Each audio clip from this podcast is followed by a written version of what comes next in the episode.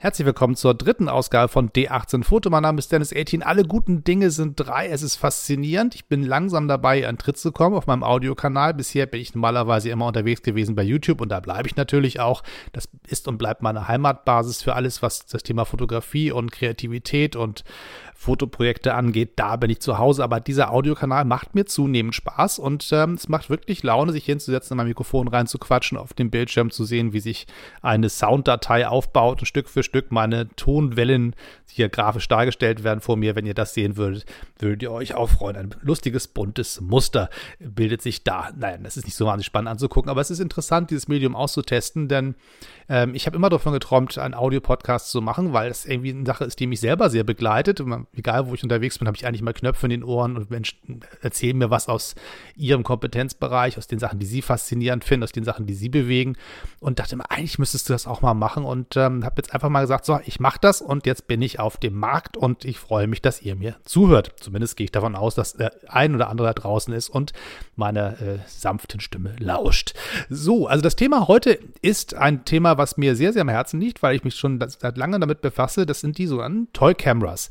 Das sind äh, Spielzeugkameras, ganz, ganz simple, einfache Kameras aus Plastik mit einer Plastiklinse, mit sehr wenigen Einstellmöglichkeiten, die einfach ganz faszinierende Bilder machen. Die Kameras, um die es dabei geht, sind im Prinzip sehr, sehr bunt. Es ist ganz schwer raus, rauszukriegen, wo man sagt, ab hier beginnt die Toy-Camera-Welt und bis dahin geht sie. Das ist ein sehr breites Spektrum und ist immer so ein bisschen eine Frage von der eigenen Definition. Die Klassiker, die es da zu benennen gibt, ist ganz klar die Holger, die Diana. Das sind sozusagen die beiden, äh, ja, Mutter und Vater der alten äh, Toy Cameras. Die Diana wurde bereits in den 1960er Jahren äh, auf den Markt gebracht als Spielzeug, als Preis für Wettbewerbe, für Karnevalsgeschichten, wenn man da irgendwie Dosen umgeworfen hat, hat man eine Kamera gekriegt oder wenn man ähm, irgendwie das gekauft hat, dann gab es das als, als Geschenk dazu. Also im Prinzip, also eine Art Spielzeug, Werbegeschenk, Trophäe.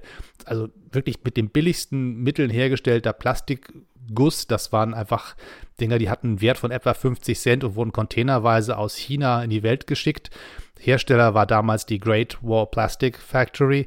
Das ist eine Firma gewesen, die hat sich tatsächlich mit Spielzeug und Scherzartikeln und sowas beschäftigt. Die, es war keine Kamerafirma. Aber so eine Kamera an sich ist ja nicht so wahnsinnig kompliziert. Man braucht vorne irgendeine Linse, man braucht hinten drin irgendwas, wo man den Film einspannt und ähm, engen Verschluss. So. Und der ganze Rest ist irgendwie Deko oder so ein bisschen hilfreich, aber auch nicht so wirklich. Das heißt, die ersten einfachsten Plastikkameras, die damals auf den Markt kamen, die hatten auch nicht viel mehr. Die sehen halt aus wie eine Kamera und sie machen tatsächlich sogar Fotos, aber halt sehr eigenwillige Fotos, denn die Linsen, die vorne drin sind, die sind einfach ganz, ganz rudimentäre, einfache Meniskuslinsen aus Plastik. Das ist ähm, ein Material, was man sicherlich dazu bringen kann, dass es Licht irgendwie bündelt und auf einen Film projiziert, aber natürlich nicht in der Präzision, wie man das kennt von Glaslinsen, beziehungsweise ähm, auf eine komplett andere Weise. Es geht dabei nicht darum, das beste Bild hinzubekommen, sondern in Wahrheit war es damals eher, guck mal, mit diesem Spielzeug kannst du sogar Fotos machen. Ich glaube, das war sozusagen der einzige Anspruch, der dahinter steckte. Die Kameras sind sehr, sehr wackelig, klapperig, äh, schwer zu ähm, am Leben zu halten, weil der Verschluss ist im Prinzip ein ganz einfacher, feiner Draht, der gespannt ist und wie eine Feder funktioniert. Und wenn der bisschen ausgeleiert ist oder rausgebrochen ist, dann ist da auch vorbei. Ähm, aber es ist einfach so, dass diese Dinger trotz des hohen Alters und der wirklich erstaunlich plastiklichen äh, Herstellung irgendwie viele von denen haben überlebt und viele sind noch zu bekommen und ich habe eine ganze Reihe davon und die machen unglaublich Spaß, damit zu fotografieren. Und äh, ja, wir reden gleich noch ein bisschen weiter über die Dianas, aber erstmal kommt sozusagen der nächste große Schritt. Ähm, in den 80er Jahren wurde für China, für den Massenmarkt eine Kamera entwickelt, die dafür da sein sollte, dass wirklich jeder sich das leisten konnte, zu fotografieren, das eigene Leben festzuhalten. Also im Prinzip eine billige Kamera für die Masse und das war die sogenannte Holger-Kamera. Die Holger ist im Prinzip nicht groß anders als die Diana vom Aufbau. Auch die hat eine Plastiklinse vorne drin und besteht, also abgesehen von dem kleinen Verschlussmechanismus dieser Feder, die da drin ist, eigentlich auch komplett aus Plastik und ist in Wirklichkeit keine wirkliche Weiterentwicklung. Sie ist nur ein bisschen stabiler und sie ist ein bisschen verlässlicher. Das heißt, auch hier gibt es wenig Qualitätskontrollen. Auch hier kann ganz, ganz viel schief gehen. Wie bei Diana kann sich gerne ein Film mal nicht so richtig auf die Rolle wickeln, dass das Ganze sozusagen locker gewickelt ist und dann beim Rausnehmen des Films da Licht einsickert oder dass gewisse Stellen an der Kamera undicht sind. Deswegen muss man im Prinzip bei all diesen Toy Cameras immer eine schöne Rolle Klebeband dabei haben, schönes, dickes, schwarzes Gafferband und alles abtapen, was man findet. Und man wundert sich dann, wie das Licht da manchmal doch noch den Weg hineinfindet in diese Plastikkiste. Da ist das Licht wirklich ein bisschen hinterhältig, aber diese sogenannten Light Leaks, die Lichteinsickerungen, sind auch Teil des ganzen Spiels. Und manchmal sind sie da, manchmal sind sie nicht da. Manchmal äh, machen sie ganz tolle Muster auf den Bildern, dass die Bilder richtig spannend aussehen und manchmal ist das Bild einfach verhunzt. Das ist ähm, nicht immer voraussehbar und in Wahrheit ist es eigentlich überhaupt nie irgendwas voraussehbar mit diesen Toy Cameras, weil die einfach einen ganz eigenen Charakter haben und eine Eigenwilligkeit haben, wie man es normalerweise von Fotoapparaten ja nicht haben will. Denn eigentlich ist das Ziel ja, ich als Fotograf kontrolliere, wie das Bild wird und ich will alles in den eigenen Händen haben und so viel Kontrolle und so viel Qualität wie möglich setze ich voraus. Bei den Toy Cameras ist das Leben ein bisschen anders. Da möchte man wirklich ähm, ja, sich dem, dem Spieltrieb und dem Zufall voll und ganz ausliefern und sagen, natürlich ist das hier kein perfektes Werkzeug. Natürlich ist dieses Ding sehr eigenwillig und manchmal spinnt es auch. Manchmal ist, ärgert man sich und flucht und dann hat man eine Kamera, die mit Isoband zusammengeklebt wird, damit da kein Licht reinkommt. Das ist schon eine sehr eigenes Art, eigene Art von Fotografieren und eigener Anspruch ans Knipsen. Aber es hat auch eine große Faszination, denn die Bilder, die dabei rauskommen, die haben wirklich einen ganz eigenen Charakter. Man guckt die sich an und sieht andere Dinge, als man auf normalen Fotos so sieht. Die sind, ähm, wenn man mit Farbfotos arbeitet, ganz häufig sind die Kontraste völlig anders. Es gibt Farbverziehungen, Farbverschiebungen, ähm, ganz merkwürdige, starke, knackige Farben können passieren. Das ist wirklich beeindruckend. Gerade wenn man viel Licht hat und gerade im Sommer fotografiert, so einer goldenen Sommersonne, dann leuchten die Farben auf diesen Bildern ganz anders, als man es gewohnt ist von der normalen Fotografie. Dann gibt es sozusagen weitere spannende Sachen. Das sind diese Lichteinsickerungen, von denen ich euch berichtet habe, diese Light Leaks. Das heißt, irgendwie findet Licht doch noch den Weg rein in dieses Kameragehäuse und ähm, hat sozusagen den Umweg um alle Isoband-Bemühungen, die ihr so habt, gefunden und macht dann ganz spannende Reflexe auf dem Bild. Das sind manchmal so knallrote Pfeile, die reinsickern oder Streifen am Rand. Da kann wirklich das Bunteste passieren, was man sich vorstellen kann. Dann gibt es diese Vignetten. Das ist eine ganz spannende Geschichte, was viele heutzutage über Filter wieder reinbasteln in ihre Bilder, was man Jahrzehnte versucht hat rauszukriegen. Denn ein Foto wird quasi rund auf ein Negativ projiziert.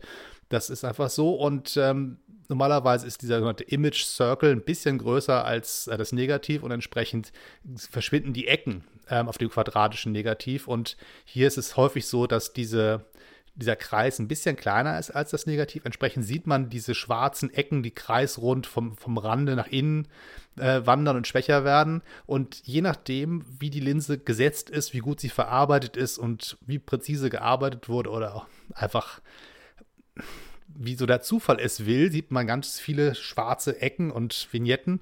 Das ist ein sehr, sehr spannendes Ding. Also wie gesagt, viele machen das heutzutage ganz bewusst, wenn sie ihre Fotos durch Photoshop durchnageln, ein paar Vignetten reinzusetzen, weil dann das, die, die Funktion davon ist, ähm, neben diesem Retro-Look, auch noch, dass das Auge den Weg in die Bildmitte findet. Diese dunklen Ecken schieben quasi ins Bild und das Bild hat so eine Art Zugwirkung auf, auf den Blick und entsprechend gibt es eine ganz andere Aufmerksamkeit und das machen diese Holgers und Dianas häufig ganz von alleine. Was ich noch nicht so ganz rausbekommen habe, ist, warum ich mit der gleichen Holger ähm, auf der gleichen Rolle mal Vignetten habe und mal nicht. Und mal sind sie stärker, mal sind sie schwächer. Das ist sehr faszinierend. Ich habe noch nicht ganz rausbekommen, woran das liegt. Vielleicht liegt es aber daran, dass der Film nicht ganz sta äh, stark gespannt ist und mal ein bisschen lockerer, ein bisschen, bisschen fester an der Kamera liegt. Und deswegen ist der Abstand zur Linse sich ähm, um, um Feinheiten verändert. Vielleicht ist es das, ich bin mir nicht ganz sicher. Aber auf alle Fälle gibt es da durchaus echte Unterschiede. Wenn man sagt, diese Kamera macht Monster-Vignetten, beim nächsten Foto hat sie auf einmal keine Vignetten mehr oder fast gar keine. Und beim nächsten Mal man, sieht man wieder richtig einen Kreis. Das ist äh, sehr interessant, was da so passieren kann. Die Kameras selber benutzen Mittelformat, also die Dianas sowie die Holgers. Das heißt, 120er Film wird da eingelegt. Und ähm, Im Normalfall macht man Fotos in quadratischer Form. Es gibt aber auch zumindest für die Holgers Einsetzplastikmasken, die dafür sorgen, dass die Bilder ein bisschen schmaler sind und dementsprechend nicht nur zwölf Bilder auf den Film passen, sondern 16. Dadurch hat man rechteckige Fotos, die quasi im Hochkantformat sind. Also wenn man quasi einen äh, ja, einen schmaleren Streifen vom Film nimmt, passt halt auch ein bisschen mehr drauf. Und dafür muss man sich allerdings vorher entscheiden, welche, ähm, wie man das Ganze haben möchte. Das heißt, bevor ich den Film einlege, muss ich eine Plastikmaske einsetzen und habe dann für den kompletten Film mich entschieden, alle Bilder auf diesem Film sind quadratisch oder alle sind rechteckig. Das muss man sich entscheiden, bevor man, äh, ja, bevor man loslegt und kann nicht mitten im äh, Fotoshooting sagen, okay, ich hätte jetzt gerne mal ein quadratisches oder mal rechteckig. Das geht dann nicht mehr. Die Entscheidung ist dann getroffen. Die Dianas haben im Normalfall keine rausnehmbaren Masken. Die sind fest installiert. Die sind da einfach so als Plastikform drin, machen ein etwas kleineres Negativ. Also die Dianas liegen meistens so bei 4,5 mal 4,5 Zentimeter im Quadrat und bei den Holgers eher 6 mal 6. Das ist ein bisschen schöneres, größeres Negativ, aber beide haben sie ganz faszinierenden eigenen Charakter. Und wenn man die Diana-Bilder scannt, mache ich das meistens so, dass ich das gesamte Negativ scanne und den schwarzen Rahmen, der quasi überschüssig bleibt, einfach als Teil des Bildes benutze und dann sozusagen die nicht wegschneide, nur das, das nackte Bild nehmen, sondern wirklich diesen schwarzen Rand drumherum noch dazu. Das gibt den Bildern noch mal einen ganz eigenen Charakter. Faszinierendes, äh, ja, faszinierende Spielwiese, die es da gibt. Und ähm, naja, also ich habe jetzt sozusagen diese beiden Grundkameras beschrieben und es gibt eine große Bandbreite weiterer Spielzeugkameras, die man entdecken kann auf dem Markt. Das sind ähm, ja im Prinzip die ja, die Kinder oder die Enkelkinder dieser beiden alten großen Kameras. Ähm, die haben ähm, häufig den gleichen Herstellernamen. Wenn ihr drauf guckt, steht da irgendwo drauf Lomography oder Lobographie, wie der Deutsche es ausspricht. Und das sind ähm, Kameras, die von einer Firma hergestellt worden sind, die wesentlich später auf den Markt kam und diese alten Kameras für sich wiederentdeckt hat und gesagt hat, Mensch, das ist so eine einfache Technik und die Dinger sind so cool, die sind so spannend. Damit lässt sich doch noch der ein oder andere Euro verdienen und haben dann einfach ein paar Kameras wieder auf den Markt gebracht. Die Holgers blieben bei der Holger Company, die hat dann Lomography quasi nur vertrieben, eigene, eigene Verpackung, eigenes Branding, aber in Wahrheit waren das ganz normale Holgers, nur halt in verschiedenen Farben teilweise. Aber die Dianas, die auf den Markt kamen, die später gekommen sind, liefen bei Lomography unter dem Namen Diana F. Das Plus steht quasi für die Zusatzfunktion, die Lomography nachträglich den Kameras quasi gegönnt hat. Die Original Dianas hatten im Prinzip ähm, ein, ein sehr einfaches Fokussystem. Da konnte man so ein bisschen vorne an der Linse drehen. Da gibt es über drei, vier Stufen, äh, stufenlos, quasi von irgendwie so nah dran bis ganz weit weg einstellbar. Dann gab es dazu zwei verschiedene Blenden und das war's. Äh, und manchmal gab es auch einige, die haben einen Bulb-Modus. Das heißt, ähm, bei den Dianas gab es den so einen I-Modus für Instant und ein B für Bulb, also Langzeitbelichtung. Allerdings hatten die Original Dianas kein, keine Fassung für ein Stativgewinde. Die neueren von äh, Lumography haben das allerdings. Das heißt, das macht die Langzeitbelichtung dann ein bisschen einfacher.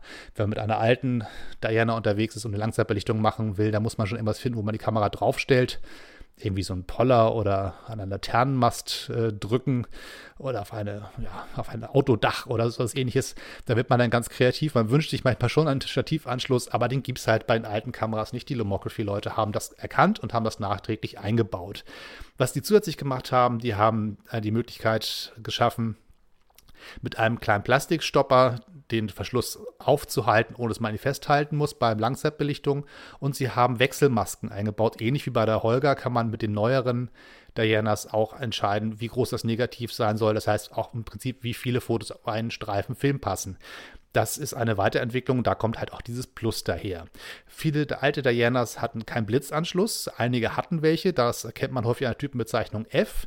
Das heißt, der Diana F hat F steht für Flash und bei ähm, Nomography gibt es halt auch diesen F äh, Code dazu. Das heißt, die F Plus hat auch einen Blitzanschluss.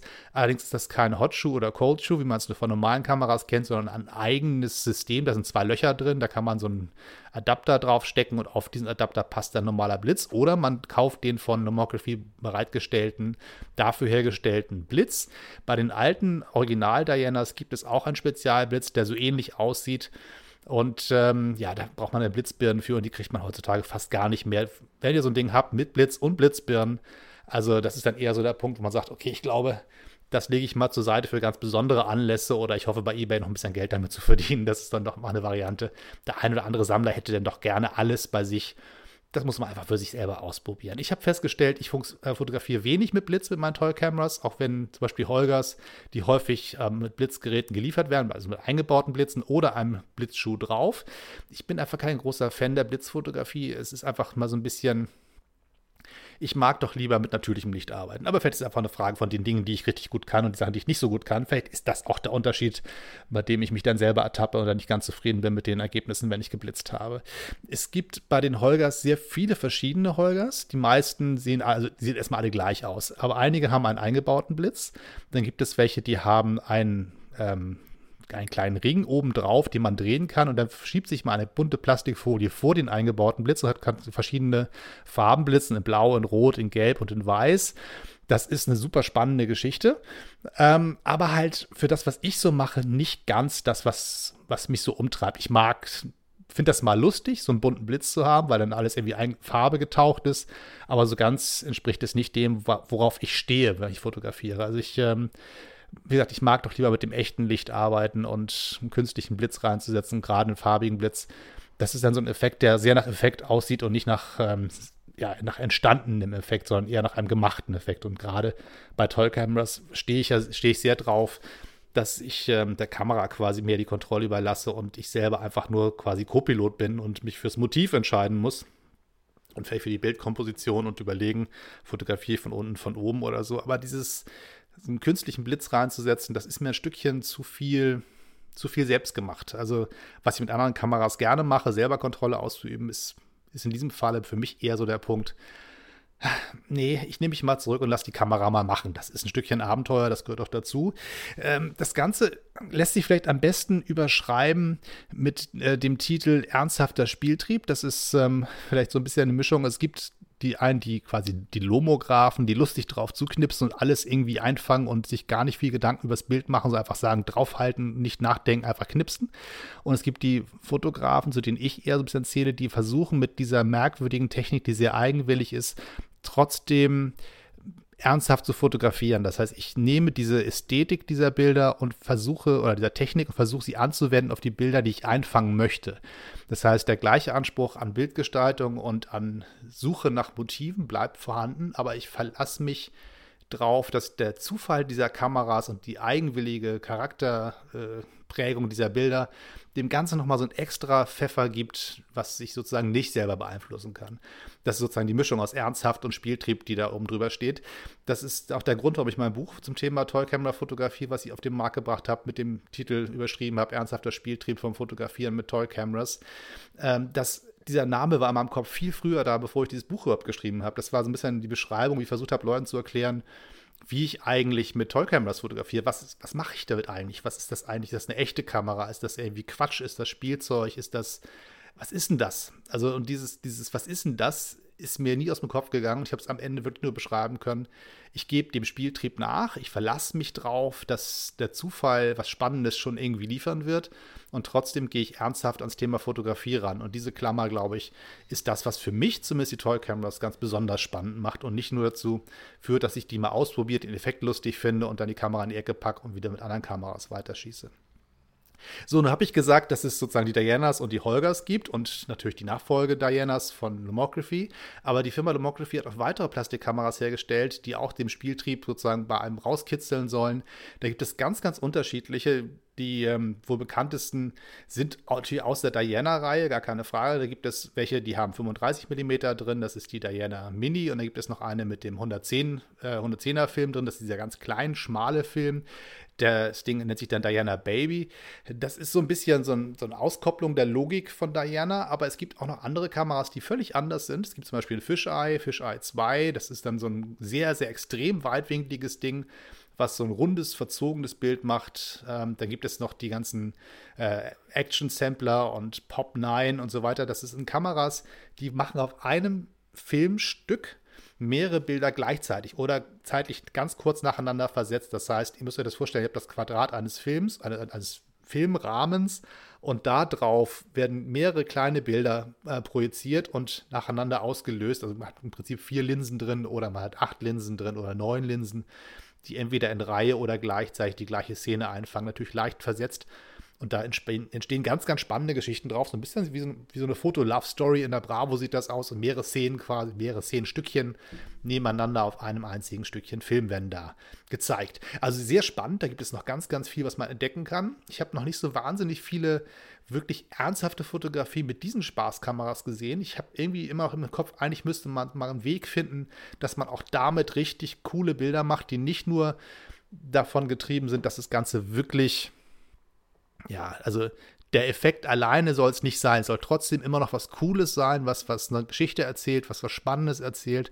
Und so, so ganz dem näher gekommen bin ich noch nicht. Aber vielleicht habe ich mich noch zu abschrecken lassen von der reinen ja, Spaßhaftigkeit dieser Kameras, weil die sehen halt auch so ein bisschen aus wie direkt aus dem Yps-Heft, muss man sagen. Die sind wirklich ähm, noch ein Stückchen plastiklicher und noch ein Stückchen unernsthafter als die Holgers und die Dianas, die ja zumindest irgendwie noch so ähnlich aussehen wie eine Kamera. Die Dinger sind schon wirklich, ähm, ja, eher von der Optik her, vom Anfassen her schon spaßig. Man kann wirklich nichts einstellen, man kann nur auslösen und den Film weiterdrehen und das war's. Der ganze Rest ist dann totaler Zufall. Also die Dinger brauchen noch ein bisschen mehr Mut und vielleicht braucht es noch irgendjemand, der noch das für sich als Projekt annimmt und sagt, so, den Dingern trotze ich auch mal ein paar ernsthafte Bilder ab, auch wenn die Kameras selber spaßig sind. Vielleicht finde ich noch mal ein Stückchen tiefer, was, was dem ganzen, äh, dieser Ästhetik noch mehr rauskitzelt, als man es erwartet. Also, wer weiß. Also, wenn ihr sozusagen so ein Ding mal die Finger kriegt, stürzt euch auf die Herausforderung. Die ganze Toy-Camera-Welt ist nicht so richtig abgegrenzt. Es gibt sozusagen Kameras, die man selber als Spielzeugkameras identifiziert. Es gibt ähm, Kameras, die sind ganz einfach und die sehen so ähnlich aus, die aber nicht von der reinen Lehre dazugehören, aber reine Lehre ist sowieso eine Frage, warum gibt es eigentlich überhaupt eine beim Thema wie Toy Cameras? Also es gibt natürlich Kameras wie die Aqua Click oder die Aqua Isoli. Das sind so Kameras, die sind im Prinzip so ähnlich wie eine Holger, aber die sind also die sehen auch so aus und die haben genauso wenig Funktion, aber trotzdem gelten sie eigentlich ernst genommen nicht als äh, Toy Cameras. Wenn man Leute fragt, die sich viel mit dem Thema beschäftigt haben. Also Susan, äh, Sandra Carrion zum Beispiel, das ist die Kuratorin, Kuratorin der Crappy Camera äh, Competition und Exhibition aus New York City.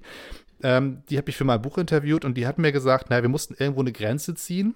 Und wir haben gesagt, für uns ist die Definition einer crappy Camera, also im Prinzip einer schrottigen Kamera, die sie haben wollen für ihre Toy Camera äh, Ausstellung, es muss eine Plastiklinse sein. Oder es muss eine Kamera sein, komplett ohne Linse. Das heißt zum Beispiel eine Lochkamera. Und darüber werden wir bei Gelegenheit auch nochmal reden. Da ist es auf alle Fälle lohnt es sich, eine ganze Sendung drüber zu machen. Aber das heißt zu sagen, Plastiklinse ist definiert. Und eine einfache Kamera soll es sein. So, und da kann man im Prinzip eigentlich sagen, es gibt noch ein paar mehr auf dem Markt. Und der eigentliche Schritt ist eigentlich zu sagen, warum soll ich mir überhaupt eine Definition auflasten? Warum sagt mir irgendeiner, was ich als Toy Camera zu definieren habe? Und das ist eigentlich der Punkt, wo es spannend wird. Die Frage ist, ich schnapp mir irgendeine alte, schrottige, klapperige Kamera, die super einfach ist und mache damit coole Fotos und Scheiß auf all die Definitionen, die es da draußen so gibt und all die Leute, die an Regeln auflegen wollen. Und ich mache einfach, ich gebe meinem ernsthaften Spieltrieb nach und damit ist der Punkt auch gesetzt. Und das ist so ein bisschen das, was auch die Herausforderung ist, wenn man bei eBay mal ein bisschen guckt, und sagt, ich gucke mir mal die ganz billigen, einfachen Kameras an, die so für drei, vier Euro da sind. Da gibt es ganz, ganz spannende Sachen. Zum Beispiel diese Kameras, die so ganz knapp nördlich von Einwegkameras sind. Das sind im Prinzip so Fix-Fokus-Kameras, die man früher im Auto hatte, wenn man mal einen Autounfall hat, um was zu dokumentieren. Oder die man mal gekauft hat, so als am, am, am Kiosk im Urlaub, die sozusagen zwar Wechselfilme hatten, aber in Wahrheit auch nichts anderes waren als ein Auslöser, ein Filmweiterspuler und das war's. Und da gibt es super coole Kameras zu kaufen, die kosten einen Euro, vielleicht zwei. Ähm, und die machen auch sehr, sehr spannende Bilder. Und da lohnt es sich auf alle Fälle mal zu gucken. Was ich entdeckt habe, irgendwann war eine Panoramakamera. Die hat so eine sehr, sehr breite Linse und einen eingesetzten Plastikrahmen, der das Bild von oben und unten beschneidet. Und am Ende sieht das Ganze aus wie ein schmaler, breiter Streifen und hat damit so was Cineastisches. Damit sieht das ganze Foto so ein bisschen aus wie aus einem äh, Hollywood-Film geschnitten, dadurch, dass es ein, Breitbildformat hat. Sehr, sehr spannende Geschichte, kann man ganz viel Tolles entdecken und dieses Ding hat auch, auch irgendwie einen Euro gekostet oder so. Das ist wirklich eine ganz tolle Sache. Da gibt es die Vivita Ultra Wide and Slim, auch eine sehr beliebte Toy Camera. Ich habe meine gefunden in einem kleinen Second-Hand-Laden irgendwie auf dem Weg von Kalifornien rüber nach Utah. An der Autobahn sind wir längst gefahren, da war links ein Schild Antiques und ich neige mal zu, zwischendurch mal solche Läden anzusteuern, mal zu gucken, was die so haben, einfach mal aus Spaß, ein bisschen zu wühlen. Vielleicht gibt es ja eine alte Kamera, eine alte Polaroid oder so. Und habe da entdeckt, so eine Plastikkiste, da waren so ganz viele schrottige Kameras drin, so 80er Jahre Point-and-Shoot-Kameras. Und ganz unten drin lag so eine kleine silberne Plastikkamera. Und ähm, ich habe gesagt, Mensch, die sieht irgendwie cool aus. Habe schon mal vor, davon gehört, dass es diese Vivita Ultra Wide and Slim gibt. Und habe dann gefragt, was die dafür haben will, die nette Frau, die das verkauft hat. Und die hat das irgendwie, glaube ich, was war das? Irgendwie, gib mir zwei Dollar dafür, habe ich gesagt, hier kriegst du, kriegst du drei, schon okay so. Und dieses Ding ist total cool. Das Ding hat wirklich nichts außer einer sehr, sehr breiten Linse, ich glaube mit 22 Millimeter. Ich kann auslösen und ich kann den Film weiterziehen. Mehr kann ich damit nicht machen. Und diese kleine Plastiklinse mit dem extremen Weitwinkel macht richtig coole Bilder. Ist eine Mischung aus sehr, sehr scharf, sehr, sehr verträumt und sehr, sehr breit gezogenem Bild durch diesen Weitwinkel das ist eine Optik, die ich mit keiner anderen Kamera bisher hingekriegt habe. Und die Bedienung dieses Dings ist so einfach und das Ding ist so klein und so leicht. Das ist äh, im Prinzip eine Zigarettenschachtel, ist etwa so das, das Format und das Gewicht. Das, mehr ist das Ding nicht. Und das ist eine sauspannende Kamera für fast gar kein Geld. Und ihr seht, ich komme da so ein bisschen ins Schwärmen, weil diese Kameras es mir wirklich angetan haben. Die haben eine gewisse Faszination, die ich ähm, die mich nicht loslässt über all die Jahre. Wenn ich in Urlaub fahre, nehme ich immer also viel zu viele Kameras mit. Und äh, jetzt vor kurzem war ich unterwegs in Dänemark und habe mich entschieden, ich nehme diesmal nichts mit, außer meiner Holger-Kamera und einer Lochkamera. Alle anderen Kameras bleiben zu Hause, außer die, die ich für, mein, für meine Videoarbeiten brauche. Aber damit habe ich auch nicht fotografiert. Damit habe ich nur mich quasi beim Rumlaufen und beim Fotografieren gefilmt und habe die Kamera gequatscht, um meinen, meinen Vlogbeitrag zu, zu moderieren. Aber in Wahrheit habe ich die Kamera nur zum Videografieren dabei gehabt. Das ist sowieso eine Sache, die bei mir sehr viel äh, sich so entwickelt hat.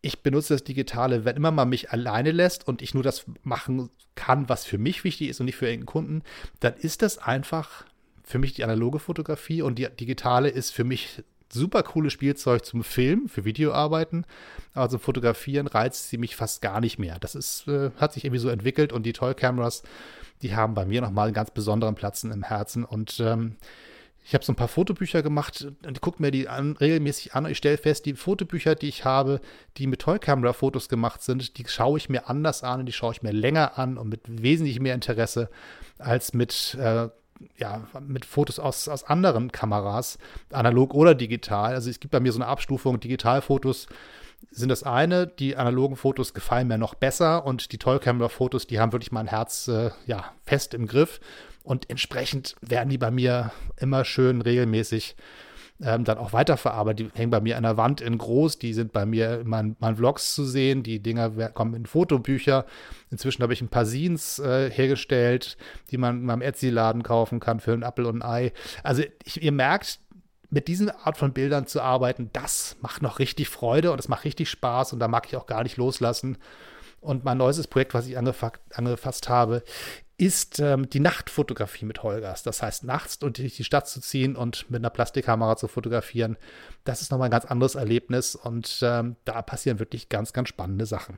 So, ich will gar nicht das viel länger werden lassen. Ich habe mir überlegt, so 30 Minuten ist das Maximum für das, was ihr sozusagen hier mit mir alleine aushandeln könnt, wenn es sozusagen mal ein paar Gäste hier gibt auf dem äh, Podcast, dann wird es natürlich auch ein bisschen längere Gespräche.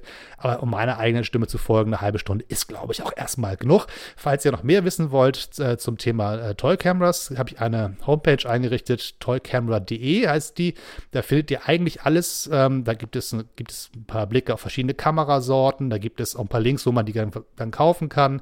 Dann gibt es ähm, einen Hinweis auf mein Buch. Nochmal äh, ernsthafter Spieltrieb vom Fotografieren mit Toy Cameras. Ist alles da schön verlinkt.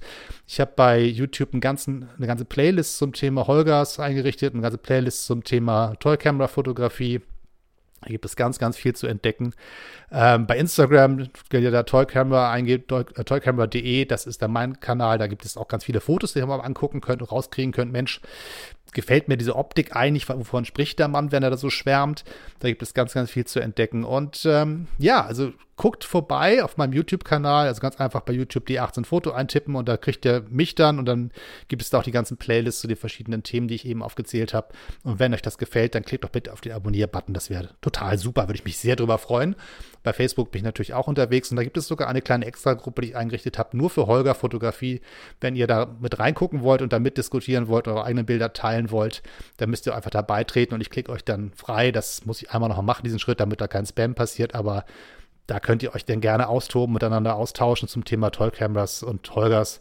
Da passiert einiges ganz, ganz Spannendes und tolle Fotos werden da geteilt von verschiedenen Usern. Freut mich sehr, wenn ihr dabei sein wollt. So, das war's erstmal. Bis zum nächsten Mal. Tschüss, weiterknipsen und nicht vergessen, der ernsthafte Spieltrieb ist das, was uns vorantreibt, gerade beim Thema Toy Camera Fotografie, sonst natürlich auch im Leben. Immer guter Hinweis. Geht spielen und bleibt ernsthaft dabei. Bis dann. Tschüss, weiterknipsen.